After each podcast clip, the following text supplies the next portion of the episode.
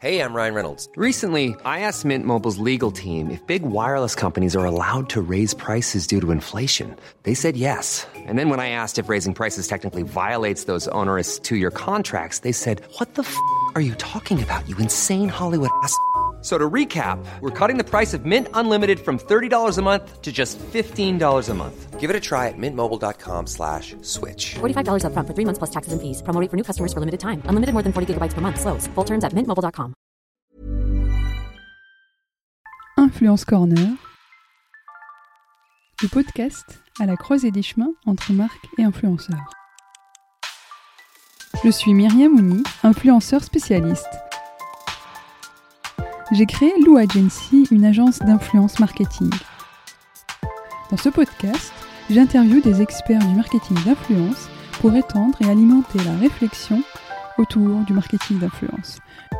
Je partage également mes conseils et mes astuces pour mettre en place une stratégie d'influence authentique et créative. Mélissa Berry est talent manager et consultante en influence. Je la reçois sur le podcast pour aborder un nouvel axe de l'influence, la représentation des talents.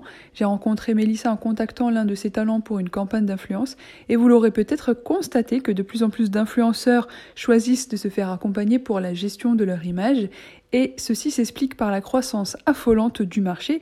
Sursollicités par les annonceurs et les agences, les influenceurs choisissent d'être représentés par des managers ou bien des agences sur plusieurs volets pour dégager de plus en plus de temps à leur cœur de métier, la création de contenu.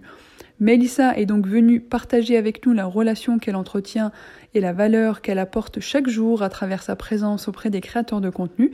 Du conseil artistique au juridique en passant par la gestion de l'image, elle nous confie tout aujourd'hui. Restez attentifs et attentives jusqu'à la fin pour ne pas rater les erreurs et les bonnes pratiques pour réussir votre prise de contact et votre campagne. Comme toujours, si cette conversation vous a plu, je compte sur vous pour rédiger un avis sur Apple Podcast et Spotify. Même les étoiles comptent.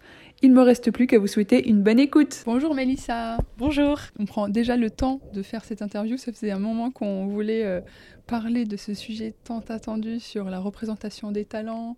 Donc euh, c'est super que tu puisses être là et nous dire euh, bah, à travers ton expérience. Tu nous diras, je vais pas teaser, mais voilà, on va voir tout au long de cet épisode voilà, une, un nouveau euh, axe de, de l'influence, euh, la version bah, de la représentation des talents.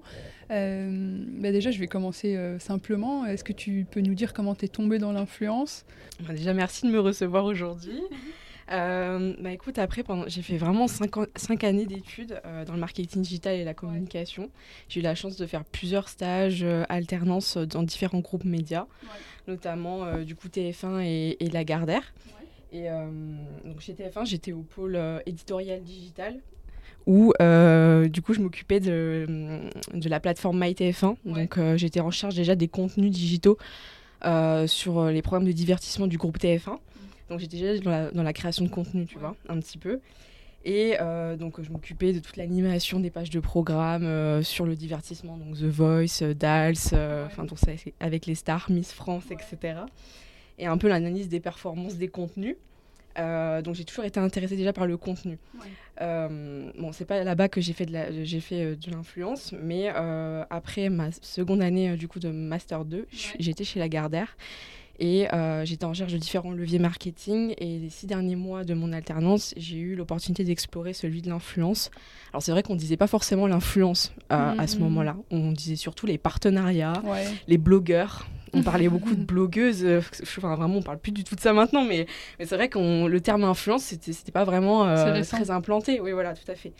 Et en fait, euh, si tu veux, j'ai commencé à, à, explorer ce levier en, via une, une, offre produit qui s'appelait les box grossesse. donc j'étais chez Doctissimo, ah le média santé. Et on a sorti un produit qui s'appelle les box grossesse by Doctissimo. Donc c'était des box à destination des, euh, des, femmes enceintes mm. pour les accompagner dans leur grossesse. Et euh, pour pouvoir promouvoir ce produit, on, on s'est dit euh, qu'on allait envoyer ces box à des blogueuses mm-hmm. enceintes. Donc mon rôle, en fait, les six derniers mois de mon alternance, c'était d'identifier finalement des, des blogueuses sur les réseaux sociaux et de les contacter euh, de faire une base de données et d'envoyer en fait finalement ces box pour espérer euh, avoir des retombées. Donc c'était vraiment du pur gifting. Ouais, ouais. Et euh, c'était pas du tout, j'avais pas du tout d'outils comme euh, il en existe aujourd'hui pour Mhm. identifier du coup les influenceurs. C'était vraiment un travail titanesque. Il n'y avait pas de critères non plus ou c'était quoi? C'était plus. il n'y avait pas forcément de ciblage. en ouais, fait. en fait, c'était juste vraiment.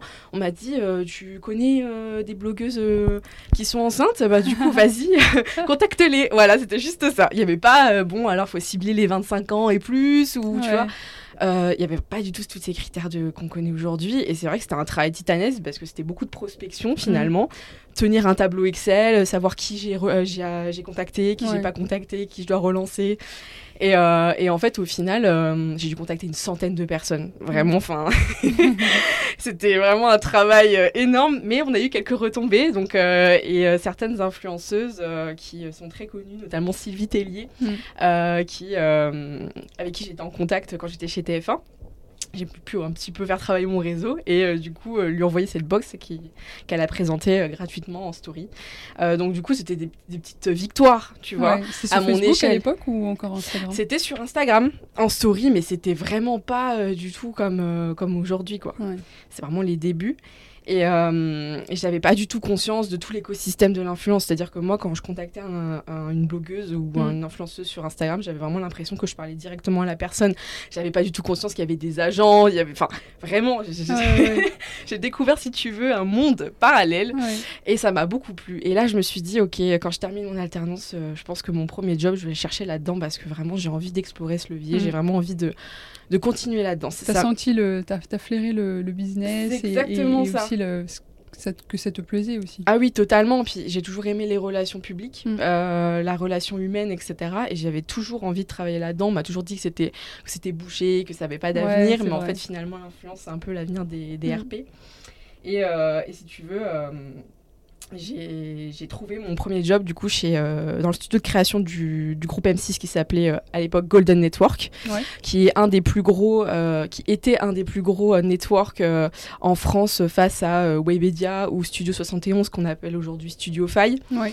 Euh, donc effectivement, là-bas, j'étais chef de projet euh, sur les opérations spéciales. Donc en fait, les opérations spéciales, c'est toutes les opérations type placement de produits qu'il peut y avoir sur les, les, euh, les réseaux sociaux des influenceurs, donc Mm. YouTube, TikTok. Il n'y avait pas encore TikTok à cette époque-là, mais Instagram, etc. Dans la, dans la mise en place de projets en avant-vente, donc la réflexion stratégique des concepts innovants avec, pour les talents, euh, la mise en place opérationnelle des projets, Mm. euh, le suivi des projets, le talent management. C'est là-bas que j'ai commencé un peu de talent management parce que du coup, on était un studio qui représentait des youtubeurs, euh, des youtubeuses même, beauté, euh, des très grosses youtubeuses qui sont très connues encore aujourd'hui. Euh, je pense à Auria, Enjoy Phoenix, euh, Sandrea, voilà, qui sont vraiment des youtubeuses qui ont commencé déjà il y a une dizaine d'années, Oui. qui sont très bien implantées. Et si tu veux, j'étais le contact privilégié entre la marque et les influenceurs qu'on gérait. Mm. Donc c'est comme ça que j'ai commencé à un petit peu toucher au talent management. Tu as vu un peu les coulisses aussi du coup de, de ces collaborations. Tout à fait, tout à fait. Contacter les talents et qu'est-ce qu'il fallait. euh, C'est ça. En fait, si tu veux, j'ai tout appris euh, là-bas. Je suis restée euh, presque deux ans. Euh, j'ai, ça a été un vrai tremplin pour moi parce que, si tu veux, je suis arrivée à un moment où l'influence commençait à, à vraiment émerger Ouais. et j'ai évolué à mesure que le marché, si tu veux, grandissait. Donc c'est vrai que ça a été un vrai tremplin et, euh, et après je me suis dit euh, mais pourquoi pas euh, me lancer à mon compte et c'est ce qui s'est passé avec la crise sanitaire telle qu'on l'a connue. Il y a eu des suppressions de postes malheureusement. Golden Network n'existe plus aujourd'hui mais euh, M6 continue de représenter ses talents, mais sous une, entité à part entière.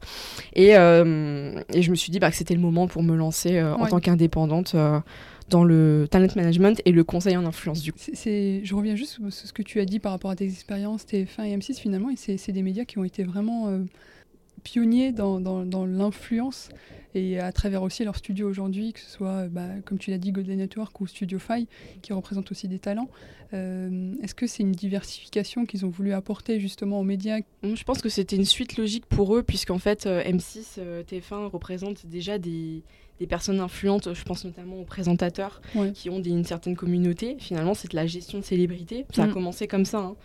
Euh, ils, ils avaient des, ils ont encore aujourd'hui des, des, des présentateurs sur place qui, qui ont une certaine communauté et qui peuvent être approchés par des marques Mm. pour, pour de la promotion de produits ou de services. Ouais. Donc forcément, en fait, je pense qu'ils ont tout simplement surfé sur euh, cette, euh, cette tendance qu'il y avait. Ouais. Et, euh, et en commençant à, ben, du coup, à accompagner ces personnes-là, ils se sont, je pense qu'ils se sont dit tout simplement pourquoi pas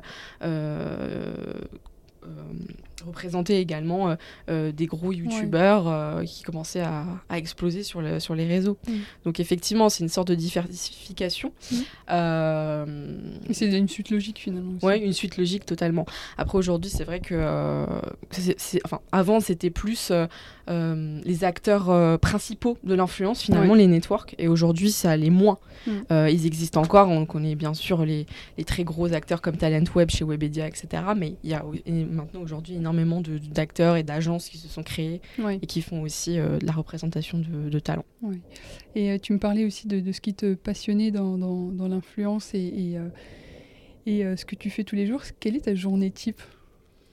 Alors, euh, j'ai vraiment pas de journée type pour le coup, et c'est ça que j'aime dans mon métier. Euh, vraiment, c'est très différent, et euh, c'est ça qui m'anime finalement. Il y a un jour où je peux être toute la journée en coworking en train de traiter mes mails et faire des notes vocales à- aux influenceurs, et le lendemain, je peux être en tournage, faire un podcast, vraiment me déplacer et aider aussi parfois les influenceurs à créer leur contenu, parce qu'aujourd'hui, les créateurs que je représente, vraiment, euh, on est dans une relation euh, euh, humaine, on est très proches et euh, j'essaye de les accompagner au mieux et parfois ça passe aussi par, par euh, les aider à trouver Mm. un lieu pour le tournage, euh, les aider à...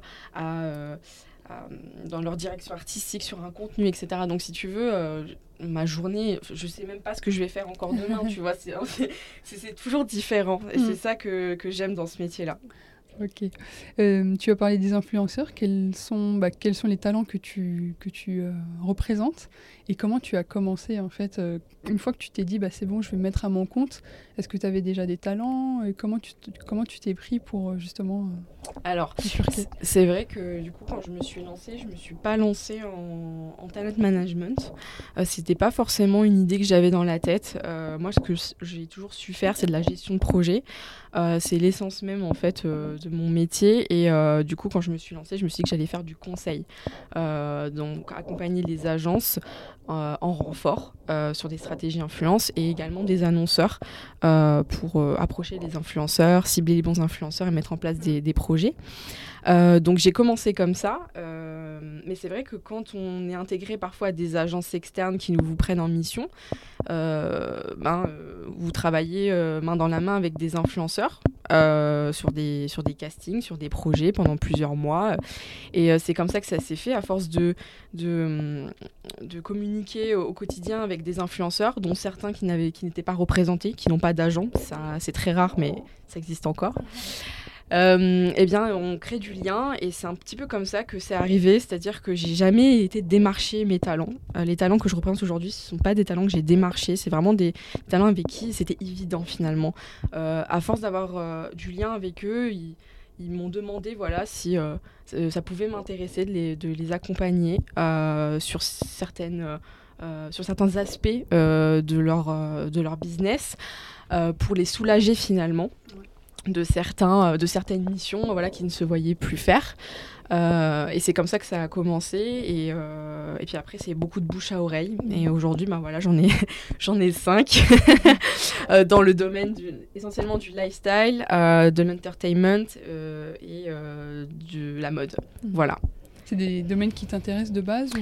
Totalement, puisque quand j'étais euh, chez M6, euh, je m'occupais essentiellement du traitement des briefs annonceurs sur le lifestyle Mm. et, euh, et pas mal de food aussi. J'ai toujours aimé les briefs food. c'est pour la petite anecdote. Mais c'est vrai que, euh, que oui, forcément, c'est un domaine qui, qui, qui m'intéresse beaucoup. Et, et l'objectif aussi, quand on est à son compte, c'est de pouvoir sa- se, se rapprocher de créateurs qui partagent aussi les mêmes valeurs les mêmes valeurs. Exactement. C'est essentiel. Et euh, c'est sur quel volet que tu les accompagnes euh, Sur quels aspects euh, ils peuvent avoir besoin de toi Qu'est-ce que tu peux leur proposer Quelle est ta valeur ajoutée finalement? Alors, à la différence des agences influenceurs qui vont proposer du coup les mêmes conditions de collaboration à tous les influenceurs qui vont rentrer dans leur pool, moi j'ai une approche différente avec les talents que, que, j'ai, c'est-à-dire que c'est un petit peu à la carte. C'est-à-dire que j'ai conscience en fait qu'aujourd'hui les influenceurs ont besoin de leur liberté. certains sont plus indépendants que d'autres dans leur mission. Certains ont comment dire, ça fait déjà plusieurs années, si tu veux, qu'ils se construisent leur propre portefeuille client. Et je me voyais pas arriver comme ça en leur disant, ok, euh, je, reprends tout. Mm. Euh, je peux comprendre la réticence de certains euh, talents. Mm. le but, c'est justement de, voir quelles sont finalement aujourd'hui les, les, missions vraiment qui les qui leur pesaient mm. ou vraiment euh, sur lesquels ils n'étaient pas forcément à l'aise ou ils voudraient que je reprenne. Et si tu veux, ben, aujourd'hui, les cinq talents que je, représente, je les représente vraiment de manière totalement différente. Mm. C'est-à-dire qu'il y en a euh, que je vais euh, accompagner de A à Z sur la gestion des mails, sur la gestion de l'agenda. Euh, sur euh, la gestion de projet, sur les devis, sur les factures, sur les contrats juridiques, où je vais, je vais vraiment euh, gérer ça à leur place, mm. qui veulent vraiment se décharger de tout et finalement se focaliser sur la création de contenu pur. Euh, tu vas avoir des influenceurs euh, du coup qui vont avoir accès encore à leur boîte mail, mais moi je suis derrière qui me transfère les mails et euh, après je vois ensuite avec le client. tu vas en avoir certains qui sont encore très indépendants et qui aiment bien aller encore en rendez-vous client, parfois sans moi, mais qui, si tu veux, je suis toujours derrière un petit peu. Je suis dans les backstage et, et j'attire l'attention aussi des marques qui contactent les influenceurs, c'est-à-dire que parfois quand vous avez un influenceur qui vous répond, ça veut pas dire qu'il n'a pas quelqu'un avec qui il travaille parce qu'on se rend pas compte effectivement de toute la partie immergée de l'iceberg qui est euh, qui voilà c'est tout un monde en fait hein, derrière euh, l'influenceur l'influenceur est très rarement seul sur le mm. marché il a souvent une équipe ou en tout cas une agence qui, qui l'accompagne mm. et, euh, et, voilà donc je pense que ma valeur ajoutée, c'est ça, c'est de pouvoir les soulager là où ils en ont besoin finalement et se reposer sur moi. Est-ce que tu as une idée un peu de la répartition justement sur la partie bah, gestion euh, pure des emails, de, de, la contractualisation que ça peut représenter dans le temps d'un créateur de contenu, un influenceur, euh, et euh, par rapport à tout ce qui est bah, la démarche artistique, créative pour une collab, la production qui j'imagine prend énormément de temps Totalement. Après, ça va vraiment dépendre finalement de l'influenceur et du, et du, nombre de marques qui l'approchent, hein, forcément. Mais c'est vrai que la gestion des mails, c'est quelque chose qui prend énormément de temps dans une journée. Mm. Je le vois moi-même en reprenant les, les mails euh, du coup des, des, clients. Si on veut faire ça bien et on veut prendre des formes et qu'on veut vraiment euh, euh, approfondir finalement la relation avec les clients, les fidéliser, etc., c'est quelque chose qui prend énormément de temps. Euh, donc euh, je pourrais pas te chiffrer ça. Euh, je t'avoue que j'ai peur de le chiffrer parce que je ne sais pas exactement combien ça, ça représente dans une journée, mais beaucoup. mais mais c'est vrai que, que, après tout ce qui est création de contenu pur de leur côté, bah, c'est ce qui leur le plus de temps. Mm. Et moi justement, je préfère qu'ils passent leur temps à, imaginer des concepts et à, à voir comment ils peuvent créer du contenu et que moi je les décharge finalement sur sur tout ce volet relation client qui peut être euh, source de stress. Et qui l'est d'ailleurs puisque dans le, dans le, dans le monde de l'affluence euh, les briefs ça tombe euh, très rapidement et il faut des réponses très rapides parfois dans la journée ou parfois dans l'heure parfois pour hier. Et en fait si tu veux c'est une, une, charge mentale énorme pour les créateurs et le fait d'avoir quelqu'un finalement qui s'occupe de ça je sais que ça les soulage énormément. Mm.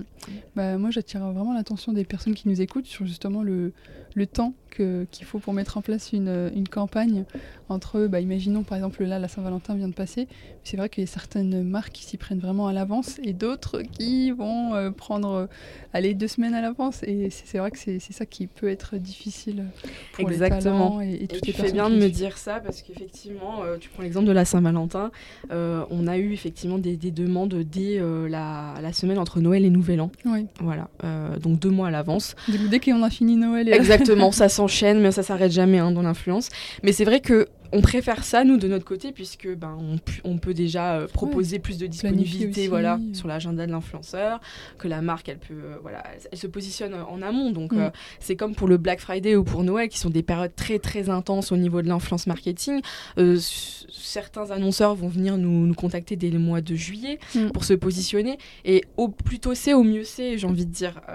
après, nous contacter deux semaines avant, ben, c'est vrai que c'est un peu compliqué, surtout sur les périodes commerciales aussi mais on fait dans la mesure du possible de toute façon pour garantir une très bonne, une bonne exposition sur les réseaux euh, mm. du, talent pour pas que la communication soit, soit euh, soit biaisé ou soit en... aucune marque se chevauche dans l'agenda de l'influenceur. selon toi, quel, quel est l'enchaînement ou en tout cas les grandes étapes d'une campagne dans laquelle tu interviens pour tes talents? Il va vraiment y avoir deux cas de figure. Le premier, c'est quand, euh, du coup, finalement, l'annonceur va directement contacter euh, l'influenceur euh, sur sa boîte mail. Et quand l'autre cas de figure, c'est quand moi j'apporte un business à mes influenceurs. Donc, en mm. fait, finalement, tu as le business entrant et le business sortant.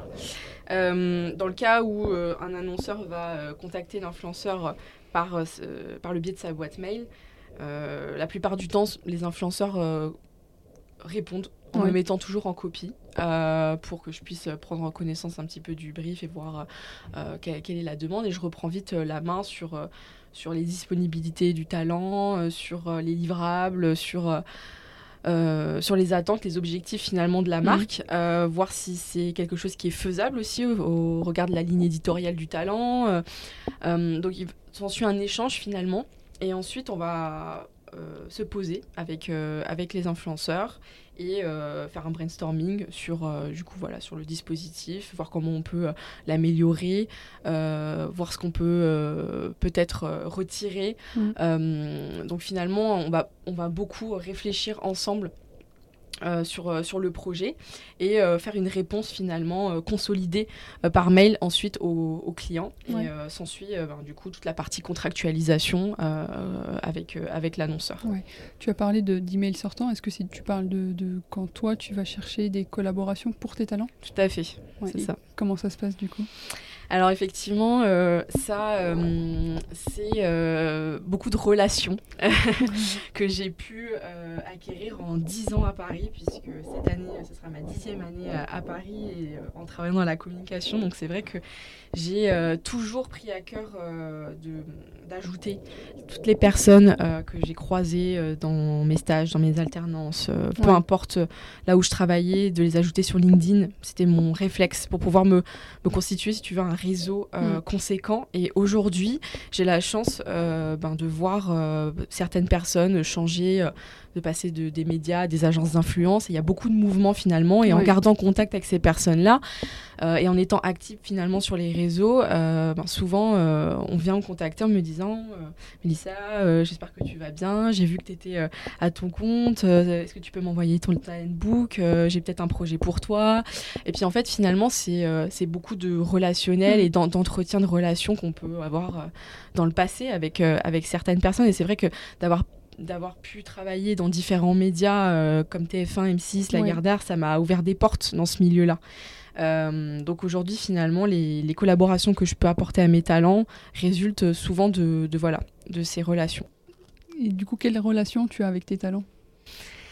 Euh, J'ai une relation assez spéciale. Ouais, ça. Très amicale parfois. Voilà, en fait, si tu veux, la barrière entre le pro et le perso est très très fine. Euh, ce sont euh, mes amis. Mm. Euh, ce sont mes enfants. je me considère comme manager, comme momager, comme tout ce que tu veux en fait. C'est vraiment, c'est une relation très, très saine en fait que j'ai mm. avec eux déjà. ils se reposent beaucoup sur moi. on peut se parler de plein de choses, personnelles comme professionnelles. Et en fait, je tiens vraiment à être là pour eux à chaque aspect finalement de, mm. de leur vie et quand ils en ont besoin. Euh, donc euh, j'estime en fait de pouvoir être disponible pour eux euh, quand ils ont besoin de me parler de, de telle ou telle chose. et moi justement c'est comme ça que je vois l'influence. En tout cas, je, que je vois le talent management à ma façon. Et je sais que ces influenceurs-là, avec qui je travaille, partagent ces valeurs et mhm. cette vision de l'influence que j'ai. C'est-à-dire une une, une, influence moins industrialisée oui. qu'on peut voir dans certaines agences d'influenceurs. Euh, c'est une relation de proximité, c'est euh, c'est voilà, c'est un petit peu, euh, c'est un petit peu tout ça. c'est un accompagnement un petit peu plus humain, si tu veux. Hmm. Beaucoup de confiance aussi accordée. Ça, c'est la Dans les deux sens. Hmm. Ouais, c'est, on travaille vraiment dans une relation de transparence et une relation de confiance, si tu veux, entre la marque, l'influenceur et moi. Hmm. C'est vraiment essentiel. Euh, et, mon objectif, c'est bien évidemment de, conserver cette, cette, confiance qu'ils peuvent m'accorder, et j'en suis très reconnaissante d'ailleurs. Euh, et, voilà. Et quand tu comment tu sais quelle direction, chemin que tu donnes euh, à tes talents dans le choix des partenariats? Bah, C'est vrai que c'est une question qui me qui m'est souvent posée. Euh, donc c'est vrai que quand on dit euh, agent d'influenceur, on parle aussi d'agent image. Mm. Et c'est vrai qu'aujourd'hui, même si énormément d'acteurs se mettent à faire de l'influence, il reste quand même des secteurs qui sont un peu bannis. de la publicité en France. je pense notamment au tabac, aux cigarettes électroniques, euh, aux tests ADN récréatifs qui sont d'ailleurs euh, illégaux euh, en France. Et en fait, si tu veux, il y a des secteurs qui sont aussi encadrés par des lois assez, assez strictes. Je pense aux spiritueux, Mm. encadrés par la loi E20. Et en fait, là où je veux en venir, c'est que euh, en tant qu'agent, il faut vraiment être au courant finalement de ces lois pour pas amener des talents sur des, des terrains glissants. Il Mhm. faut vraiment être au courant de, de ce qui est possible en publicité euh, en ligne et ce qui ne l'est pas. Euh, il faut pouvoir maîtriser euh, certains concepts juridiques. Ouais. C'est très important. et, parce que sinon, les, talents, clairement, peuvent en pâtir très sérieusement au niveau de, la- de leur e-réputation. Euh, Il y a une réelle importance aussi de veiller, encore une fois, à cette e-réputation des marques qui nous approchent. Euh, au même titre que les marques sont en mesure de se renseigner sur les influenceurs aujourd'hui, euh, avec les outils dont elles disposent. Euh, moi, je vais aussi, mon rôle, ça va être vraiment de, de, de mener un petit peu une petite veille sur les marques qui nous approchent pour savoir si elles sont pas, elles sont pas, Si ou- elles sont appréciées par. ah, si elles sont appréciées, si elles sont pas, comment dire, au cœur de, de- de- d'un, d'un buzz, d'un Mm. bad buzz, ça peut arriver. Mm. Ça, ça arrive même très régulièrement. Et si tu veux, moi, je vais quand même euh, m'informer le plus possible, que ce soit sur la traçabilité des produits, parce que ça, les influenceurs sont de plus en plus regardants, Mm. euh, de, voir ce qu'ils vont pouvoir proposer à leur communauté, où est-ce que ça a été fait. Euh, tu vois, typiquement, où, c'est fonc- où c'est confectionné. Je vais aller poser des questions à la marque, notamment sur s'ils ont déjà fait de l'influence, mais avec quel créateur. Mm. S'il y a déjà beaucoup de créateurs sur la, la campagne, ça va être aussi un critère, tu vois. Mm. Euh, typiquement, s'il y a euh, une centaine d'influenceurs, bon, c'est un peu dommage. Euh, Effectivement, on a toujours envie que son talent soit euh, au cœur de- de- Mm. d'une même campagne, tu vois. Euh, donc, il y a quand même pas mal de critères à regarder, euh, notamment, euh, oui, si une marque euh, ça se rapproche de- d'influenceurs de, télé-réalité, ben voilà, ça va être un critère que moi je vais, euh, je vais vraiment euh, prendre en compte euh, dans la sélection aussi des marques, parce que typiquement c'est pas un terrain sur, le, sur lequel je souhaite amener mes, mes talents aujourd'hui. Donc si tu veux, en termes d'image, une mauvaise association marque-talent, Mm. elle peut être terrible Mm. pour le talent, elle peut même être irréversible. Euh, parce qu'au final, finalement, c'est l'in- c'est l'influenceur qui va en pâtir au niveau de sa communauté, Mm. avoir une, une déferlante de commentaires négatifs, et c'est pas ce qu'on cherche. Euh, ce qu'on veut, c'est vraiment amener sur des, des collaborations qualitatives qui, qui représentent, euh, enfin, dont les valeurs sont en, équa- en adéquation avec, euh, avec le talent. Et, euh, et- et donc finalement, toi, tu t'es formé au, au conseil juridique. Enfin, comment tu t'as adapté justement ça? Euh, Quel type de veille tu fais euh, J'ai eu la chance, quand j'ai été euh, chez M6, euh, de travailler main dans la main avec une cellule juridique sur l'ensemble de nos briefs Mm. et de nos campagnes. Donc euh, vraiment, euh, à chaque fois, on avait des réunions juridiques, on conviait les juristes Mm. dans, dans tous les briefs pour savoir ce qui était possible, pas possible. Et c'est comme ça en fait que j'ai vraiment appris. Je me suis, euh, j'ai été très curieuse aussi. J'ai posé beaucoup de questions aux juristes pour savoir euh, euh, euh, quelles étaient en fait finalement les, lois ouais. voilà, euh, qu'on devait mettre en place. Euh, Enfin, en tout cas, respecter. Et euh, si tu veux, ben, j'ai beaucoup appris là-dessus. Et euh, aujourd'hui, encore, quand j'ai des questions, ben, je peux solliciter des anciennes connaissances sur, sur par, par, par exemple, des contrats qui sont pas forcément très clairs pour moi encore Ouais. aujourd'hui, puisque c'est moi qui signe les contrats, qui relie les contrats. Donc, il peut y avoir des clauses parfois qui sont un peu floues. euh, et je peux me rapprocher d'anciens juristes avec qui je travaillais qui vont m'éclairer sur ces points.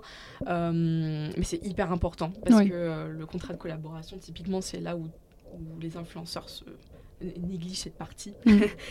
très souvent. Et c'est là où ils peuvent se faire avoir aussi, Mm. euh, entre guillemets, puisque euh, euh, il y a beaucoup d'histoires d'image, de droit à l'image, qu'il faut absolument du coup pouvoir cadrer, Mm.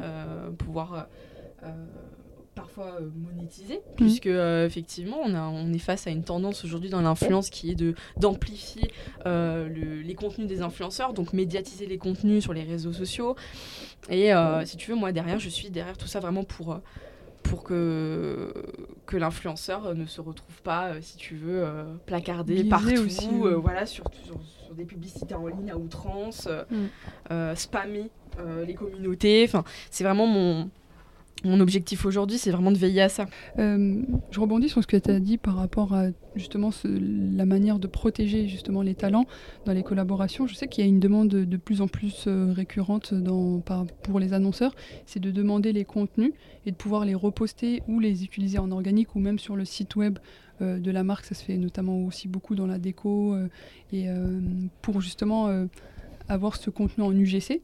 Euh, comment toi tu, tu, vois la chose et qu'est-ce que tu proposerais justement euh, à la fois pour, euh, pour les talents et pour trouver un, sorte d'équilibre entre le talent et, et la marque? Il faut savoir une chose, c'est que effectivement l'amplification, c'est quelque chose qui nous est demandé quasi systématiquement maintenant dans toutes les campagnes. Ce n'était pas, pas, le cas il y a encore un an ou deux. C'est vrai que de base, quand on propose un dispositif influence, on offre c'est-à-dire dans le, dans le tarif qui est, mm. euh, qui est dealé avec, euh, avec l'annonceur, euh, des droits de riposte, mm. mais des droits de riposte organiques des contenus, mm. donc une, une, reprise en story, une reprise sur le feed de, de la marque. Mais aujourd'hui, on nous demande de plus en plus la médiatisation des contenus, donc c'est-à-dire de mettre du paid, du budget média sur les contenus des influenceurs. Et euh, ça, effectivement, c'est euh, quelque chose qui, qui, fait et qui doit faire l'objet euh, d'une enveloppe budgétaire séparée, mm. selon différents critères. donc moi, si tu veux, quand je reçois un brief, je, je, demande systématiquement si on va médiatiser l'image du talent et sous quelle forme, sous quel périmètre. Mm. Aujourd'hui, quand je parle de périmètre, ça va, être, voilà, aujourd'hui on a différents critères pour organiser une campagne d'ads. Mm. Et euh, ça va être, euh, je vais regarder notamment la durée de la médiatisation, euh, le territoire sur lequel va être médiatisé le contenu. Donc, est-ce que ça va être en France, est-ce que ça va être dans le monde? Il y a plein de critères qui peuvent être, qui peuvent être rentrés aujourd'hui. Et ça va être également sur quelle plateforme? Est-ce que ça va être Instagram? Est-ce que ça va être sur Facebook, sur TikTok, les, les, trois en même temps, sur le site internet de la marque Et en fait, si tu veux, toutes ces précisions vont me permettre de pouvoir évaluer un, budget forfaitaire à proposer mm. à la marque au titre de cette médiatisation de contenu. Parce qu'aujourd'hui, euh, on peut avoir souvent la l'argument euh, des annonceurs que cette médiatisation est une opportunité pour le talent de pouvoir acquérir une nouvelle audience, de pouvoir euh, rayonner sur les réseaux, etc. Ce que je peux concevoir. En revanche, c'est quand même réutiliser l'image d'une personne célèbre sur les réseaux et qui se doit en fait d'être valorisé mm. aujourd'hui. Donc euh, donc c'est vrai qu'encore trop souvent aujourd'hui, je peux avoir euh, euh, des contrats qui me sont soumis par les annonceurs qui qui impliquent directement une session de droit avec médiatisation sans qu'on m'en parle forcément dès le départ. Donc 95% du temps, les contrats, je les fais modifier euh, par les services juridiques parce que justement, euh, si on n'y prête pas attention, on peut se retrouver à signer euh, des, contrats de droit à l'image qui ne sont pas forcément en adéquation, voilà, définis dans le temps et en adéquation avec la demande initiale. Et moi, ça, c'est quelque chose qui, qui, voilà, qui est systématique, c'est-à-dire que je relis systématiquement le contrat avec les influenceurs. Et quand il n'y a pas de contrat, on marche sur devis, et sur le devis, on précise vraiment les, clauses de la cession de droit. Mm. Euh, c'est vraiment quelque chose qui est très important. Ça me permet aussi de d'embrayer sur, sur une question euh, liée donc encore au talent qui s'entoure de plus en plus de managers. Quelles sont selon toi les, raisons qui peuvent pousser les talents à vouloir s'entourer? Alors c'est vrai que je constate également cela. Je dis pas ça parce que je suis talent manager indépendante, mais c'est vrai que euh, pour avoir euh, échangé avec bon nombre de talents qui étaient en agence d'influenceurs ou dans les networks, euh, beaucoup m'ont fait part finalement de leur déception quant à l'accompagnement qu'ils ont au sein de ces agences-là. Un manager indépendant va pouvoir, si tu veux, avoir cet accompagnement plus humain, euh, moins industrialisé, moins euh, euh, être plus disponible. c'est vraiment une volonté d'un accompagnement personnalisé, vraiment au quotidien. Euh, ce qui n'est pas forcément le cas dans les agences d'influenceurs où euh, les influenceurs finalement peuvent se retrouver parmi un pool de euh, 50, 100 talents euh, Mhm. dans une agence. Et en fait, finalement, quelle est leur valeur ajoutée parmi tous ces talents qui potentiellement se ressemblent en plus Oui. au niveau de la ligne éditoriale? Euh, Aujourd'hui, les talents que je représente, et c'est une volonté, euh, ne sont pas du tout sur les mêmes univers et n'ont pas du tout la même ligne éditoriale et du coup ne se chevauchent pas au niveau des demandes euh, de clients. Euh, j'ai eu trop souvent en agence euh, d'influenceurs ou quand j'étais chez M6 des guerres d'ego. Mhm. et ça, c'est le travail d'un agent, c'est de, gé- c'est de gérer les égos. Et euh, il peut y avoir euh, bah, du coup voilà, des déceptions. Pourquoi cet influenceur-là a eu la campagne et pas l'autre? Mhm. Pourquoi lui, il est payé euh, ce montant-là et lui un petit peu moins? Et en fait, beaucoup de choses comme ça que je voulais totalement euh, m'éloigner. Euh, Aujourd'hui, si tu veux, les, les briefs que j'ai, il y en a pas. et J'ai pas deux influenceurs qui sont sur le même brief Mm. parce qu'ils sont sur tellement de- de- d'univers différents. Mais ce qui est bien aussi, puisque ça, ça permet de diversifier un petit peu les clients, du coup, qui m'approchent et qui approchent les talents. Et je trouve ça très bien pour eux. Et en même temps, ils se sentent, si tu veux, uniques. Et c'est ça mon objectif aussi, c'est qu'ils se sentent vraiment uniques, euh, tant dans l'accompagnement que euh, finalement dans bah, la valorisation de leur image avec, euh, avec des clients qui les veulent vraiment pour ce qu'ils sont et pas parce qu'ils font partie d'un catalogue qu'on leur a soumis en amont comme dans une agence. Et, selon toi, quelles sont les erreurs que tu as pu voir sur des talents qui, ne sont pas accompagnés ou qui sont accompagnés par des agences d'influenceurs? Qui auraient pu être évitées Euh, alors la plupart du temps, euh, les influenceurs qui ne sont pas euh, accompagnés, euh, leur difficulté c'est finalement de se vendre sur le marché tout simplement, d'avoir euh, des repères. Euh, c'est très difficile d'arriver. euh, Ils ont leur propre vision, c'est-à-dire que c'est, euh, ce sont les créateurs de contenu qui arrivent sur un marché. euh, ils ne savent pas quels sont les tarifs qui sont pratiqués selon leur univers, selon leur taille de communauté, selon leur, leur engagement. En fait, ils sont face à tout plein de KPIs, si Mm. tu veux. Euh, et euh, ils savent pas forcément comment monétiser leur audience. Donc euh, bah, moi, ça m'est arrivé de, de, bah, de récupérer euh, certains des talents que, que je gère maintenant. Au début, j'ai vu leur grille tarifaire, je me suis dit qu'elle n'était pas du tout, du tout en adéquation avec le marché. Mm. Aujourd'hui, si tu veux, en ayant travaillé plusieurs années dans ce milieu, je suis capable de pouvoir savoir quels sont les prix qui sont pratiqués en fonction du coup des univers, des tailles de- d'influenceurs. Et, euh, et on a dû revoir ça ensemble avec chacun des talents Mm. revoir euh, toute la grille tarifaire. Donc c'est très difficile pour eux, si tu veux, quand ils sont seuls, de pouvoir se vendre et, euh, et parfois, ben, ils peuvent rater aussi des opérations à cause de ça. Euh, là où c'est euh, aussi compliqué, ben c'est, euh, je le redis, c'est par rapport à l'aspect juridique. Les influenceurs souvent vont pas vraiment relire les contrats qu'on va leur soumettre. Mm. Euh, ils vont pas forcément Parce même comprendre temps et comprendre, fait. ouais. c'est souvent des clauses avec des mots voilà qui vont qui vont pas résonner chez eux Mm. et, et même enfin je veux dire ils sont pas forcément à même de comprendre un petit peu la loi en Mm. fait autour de tout ça et si tu veux bah, ils peuvent se retrouver à signer des contrats qui les mettent en en comment dire En porte-à-faux. en porte-à-faux, tout à fait. Euh, ça m'est arrivé d'ailleurs euh, de récupérer euh, voilà, euh, un de mes influenceurs qui m'avait dit j'avais signé un contrat, je me suis rendu compte qu'en fait j'avais donné mes droits pour trois ans dans le monde entier où ils pouvaient médiatiser mon image à tout va, etc. Mais ça, c'est des choses qui sont qui sont tellement communes malheureusement dans les, talents qui ne sont pas accompagnés. Euh, et c'est aussi là euh, la valeur ajoutée d'un talent manager, c'est euh, de pouvoir justement récupérer cette partie qui peut être... euh, c'est souvent d'ailleurs la partie qui est la plus redoutée par euh, les créateurs Ouais. de contenu, ils veulent vraiment pas s'en occuper, mais qui est pourtant primordiale. Mm. Le contrat de collaboration, c'est quelque chose qui va vraiment euh, euh, être le squelette finalement de la collaboration. Et s'il n'est pas relu et bien défini dès le départ, ça, peut, ça peut avoir des conséquences sur l'image du talent. Et à l'inverse, c'est c'est quoi les bonnes pratiques euh, que les annonceurs devraient adopter pour euh, bah, donner envie aux créateurs de rejoindre une campagne? Alors de mon point de vue et du point de vue d'une consultante influence, donc c'est-à-dire que c'est vraiment pas mon point de vue que côté talent, mais c'est vraiment aussi mon, point de vue côté marque, euh, puisque j'accompagne aussi les marques.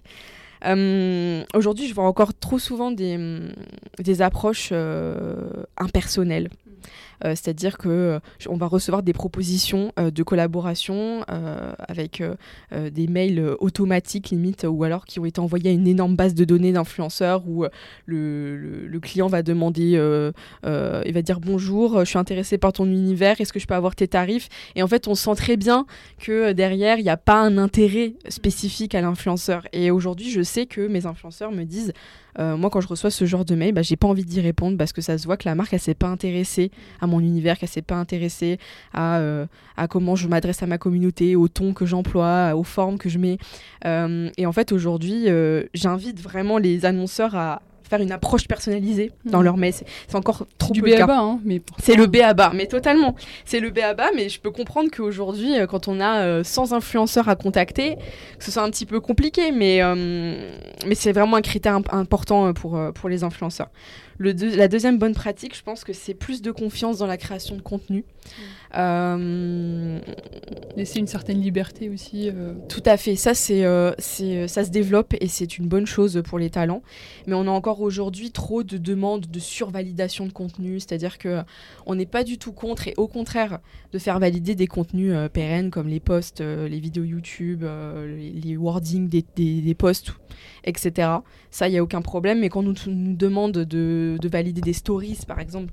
Ça, les contenus éphémères comme ça, euh, c'est plus possible. C'est-à-dire qu'on nous demande à la fois de pouvoir intégrer le, service et le produit de la manière la plus naturelle possible hmm. dans le quotidien de l'influenceur, mais en nous demandant finalement de préenregistrer des stories, de les mettre en validation, et qu'après l'influenceur... Euh, euh, le diffuse comme ça sur ses réseaux au milieu d'une journée qui n'a absolument rien à voir et qui n'était pas habillé de la même façon.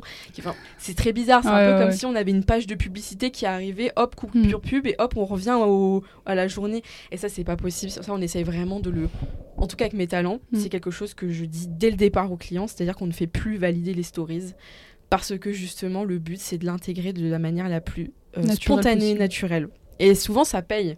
Mm. C'est, ça paye même très souvent, et, on le voit d'ailleurs sur les statistiques des influenceurs. Euh, donc, euh, donc voilà, donc plus de confiance dans la création de contenu, ça c'est la deuxième bonne pratique. Et la troisième, je dirais que c'est d'avoir euh, conscience des, des, questions juridiques qui peuvent se poser quand les marques, bah, du coup, proposent les projets aux influenceurs. Je pense notamment à un exemple donc, de briefs qui sont destinés souvent aux influenceurs famille. Euh, ce que je constate, c'est que je peux souvent avoir des demandes finalement de, de, faire apparaître un ou plusieurs enfants dans la création de contenu. Et euh, sans que la marque semble, semble, avoir conscience finalement du cadre juridique. Euh, je rappelle qu'il y a une loi qui date du 19 octobre 2020 qui vise à encadrer, hein. très récente, mais qui vise quand même à encadrer l'exploitation commerciale de l'image des enfants de moins de 16 ans sur les plateformes en ligne. Et euh, effectivement, pour toute demande d'apparition des enfants mineurs sur des contenus sponsorisés, euh, cette demande doit faire l'objet euh, d'une demande spécifique à une agence de mannequins dont les enfants mineurs sont inscrits, mhm. qui, où il y a un contrat de travail, il y a un contrat de mise à disposition qui va en découler. Euh, et effectivement, les, Et l'argent doit être, euh, doit être bloqué sur un compte Un compte de dépôt jusqu'à 18 ans. 18 ans, tout à fait. Et ce sont des critères qu'il faut prendre en compte aussi dans, la, dans les délais du projet, puisque un shooting avec un influenceur mineur ça ne peut pas se faire à n'importe quel jour de mm. la semaine. Ça doit être un mercredi ou un samedi. Euh, là où les, les, les, enfants sont disponibles finalement mm. après l'école. Et en fait, tout ça, ça, ça, découle quand même d'une organisation en amont. Et euh, encore aujourd'hui, euh, on a un petit peu des annonceurs qui peuvent faire l'autruche sur ces sujets. Ils disaient j'étais pas au courant, qu'il fallait mettre en place un contrat de mannequin, mais du coup comment ça se passe? Et nous, enfin en tout cas les influenceurs que je gère, les enfants sont tous inscrits en agence de mannequinat. Euh, et, on donne euh, très volontiers les contacts de l'agence euh, aux annonceurs qui s'occupent de la contractualisation de, des, des enfants en fait mm. finalement. Donc c'est vraiment quelque chose qui, doit être intégré aujourd'hui en 2022 par les, les, annonceurs qui veulent communiquer via les influenceurs famille. mais ça, ça fait partie des, des nombreux points juridiques qu'il peut y avoir dans les sujets d'influence, mais mais voilà. C'est super que tu puisses partager euh, encore une fois ton, expertise euh, terrain. Euh, on en vient à la fin de l'épisode sur le futur de l'influence. déjà, bah, toi, au niveau perso, quels sont tes futurs projets? Est-ce que, tu as l'intention de signer d'autres talents? Comment tu, te vois évoluer sur ce secteur? Euh, alors, sur la question, euh, est-ce que je souhaite signer d'autres talents euh, L'avenir me le dira. Encore une fois, comme je te le disais au début de l'interview, j'ai jamais été dans une démarche de d'aller voir moi-même les Mhm. talents pour les représenter. Euh, Aujourd'hui, je sais à quel point ça peut même agacer les influenceurs parce que je reçois encore euh, euh, des mails d'agences qui veulent représenter mes talents mais qui sont pas forcément au courant que je suis derrière. du coup, euh, Surprise voilà, surprise, je suis là. Mais donc, si tu veux, ça s'est toujours fait de manière naturelle. Et si ça doit se faire avec un nouveau créateur, bah, ça se fera. Et je serai très contente de l'accompagner sur différents aspects qui, jugera nécessaire. Mhm. Euh, après, pour, en ce qui concerne mes projets futurs, bah, ce serait euh, bah, déjà toujours continuer à m'épanouir dans le. Mhm. dans le domaine de l'influence euh, qui fait que évoluer. J'aimerais bien continuer à partager ma vision euh, de l'influence aux personnes qui sont un petit peu désireuses d'en savoir un petit peu plus sur les backstage finalement. Euh, déconstruire un petit peu les, les stéréotypes qu'on peut avoir dans l'influence. Il y en a encore beaucoup Ouais, aujourd'hui. ouais.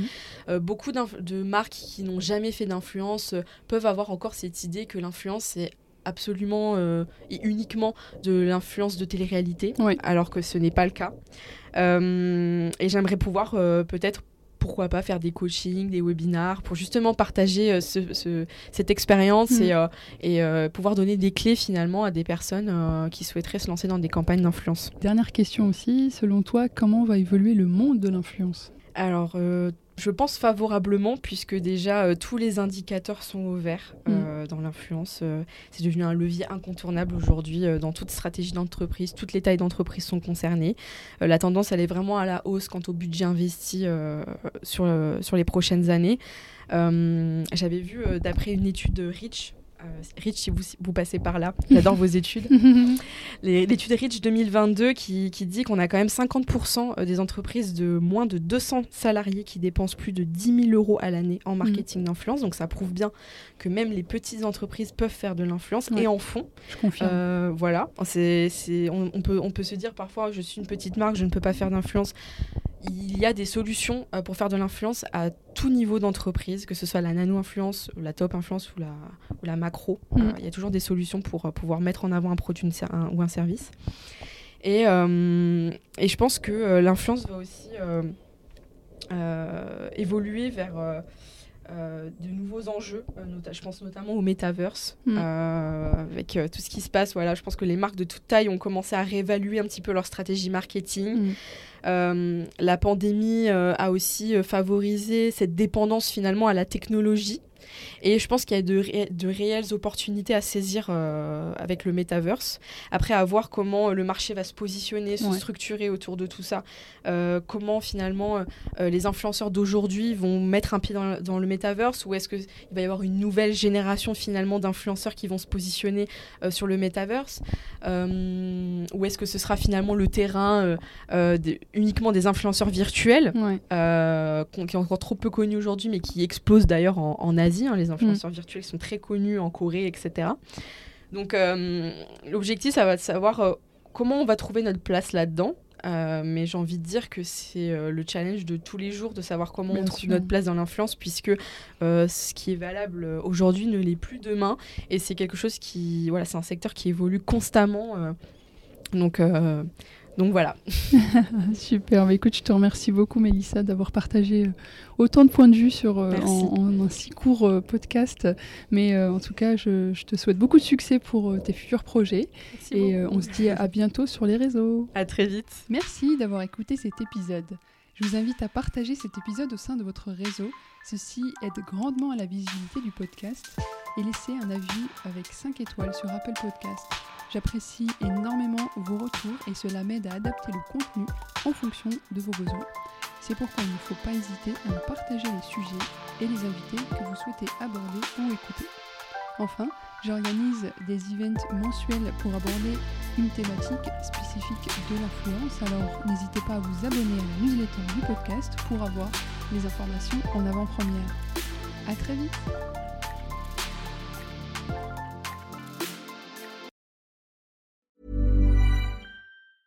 Hey, it's Paige DeSorbo from Giggly Squad. High quality fashion without the price tag. Say hello to Quince. I'm snagging high-end essentials like cozy cashmere sweaters, sleek leather jackets, fine jewelry, and so much more. With Quince being 50 to 80% less than similar brands. And they partner with factories that prioritize safe, ethical, and responsible manufacturing. I love that. Luxury quality within reach. Go to quince.com slash style to get free shipping and 365 day returns on your next order. Quince.com slash style.